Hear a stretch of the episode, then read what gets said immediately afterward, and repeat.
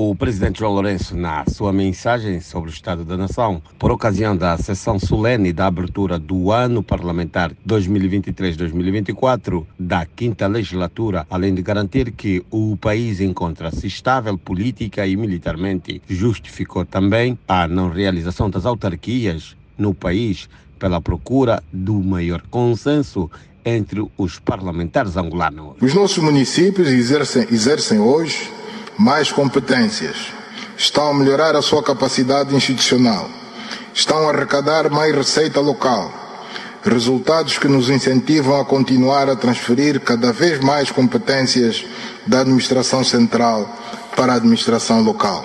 Mantemos, contudo, o compromisso da institucionalização do poder autárquico nos moldes em que vier a ser negociado pelos deputados da Assembleia Nacional. O Executivo há muito que cumpriu com a sua parte, a da elaboração e apresentação à Assembleia Nacional das propostas de, lei, das propostas de leis que conformam o chamado pacote legislativo autárquico. O presidente anunciou também ajustes aos preços dos combustíveis, reabilitação de estradas a nível nacional, combate à fome e à pobreza. Um discurso com cerca de três horas já desvalorizado pela UNITA, tal como nos diz Liberty Chiaca, deputado e presidente do grupo parlamentar do Galo Negro. É, primeiro, com enorme, enorme decepção é preciso, é preciso deixar bem claro que, enquanto deputados, enquanto cidadãos angolanos, esperávamos que o senhor Presidente da República tivesse feito um diagnóstico real.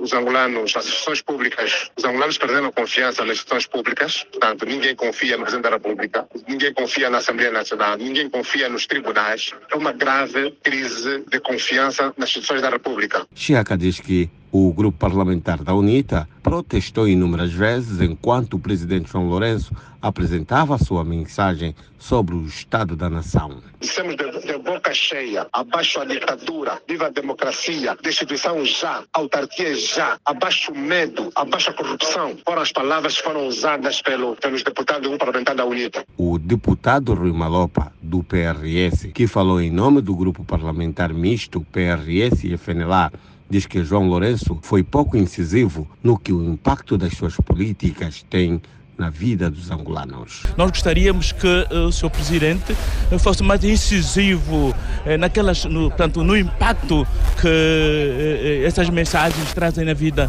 dos angolanos. É fundamentalmente isso que nós conseguimos construir ao longo da mensagem que o Presidente da República trouxe aqui à Assembleia Nacional. Koki Mukuta, Luanda.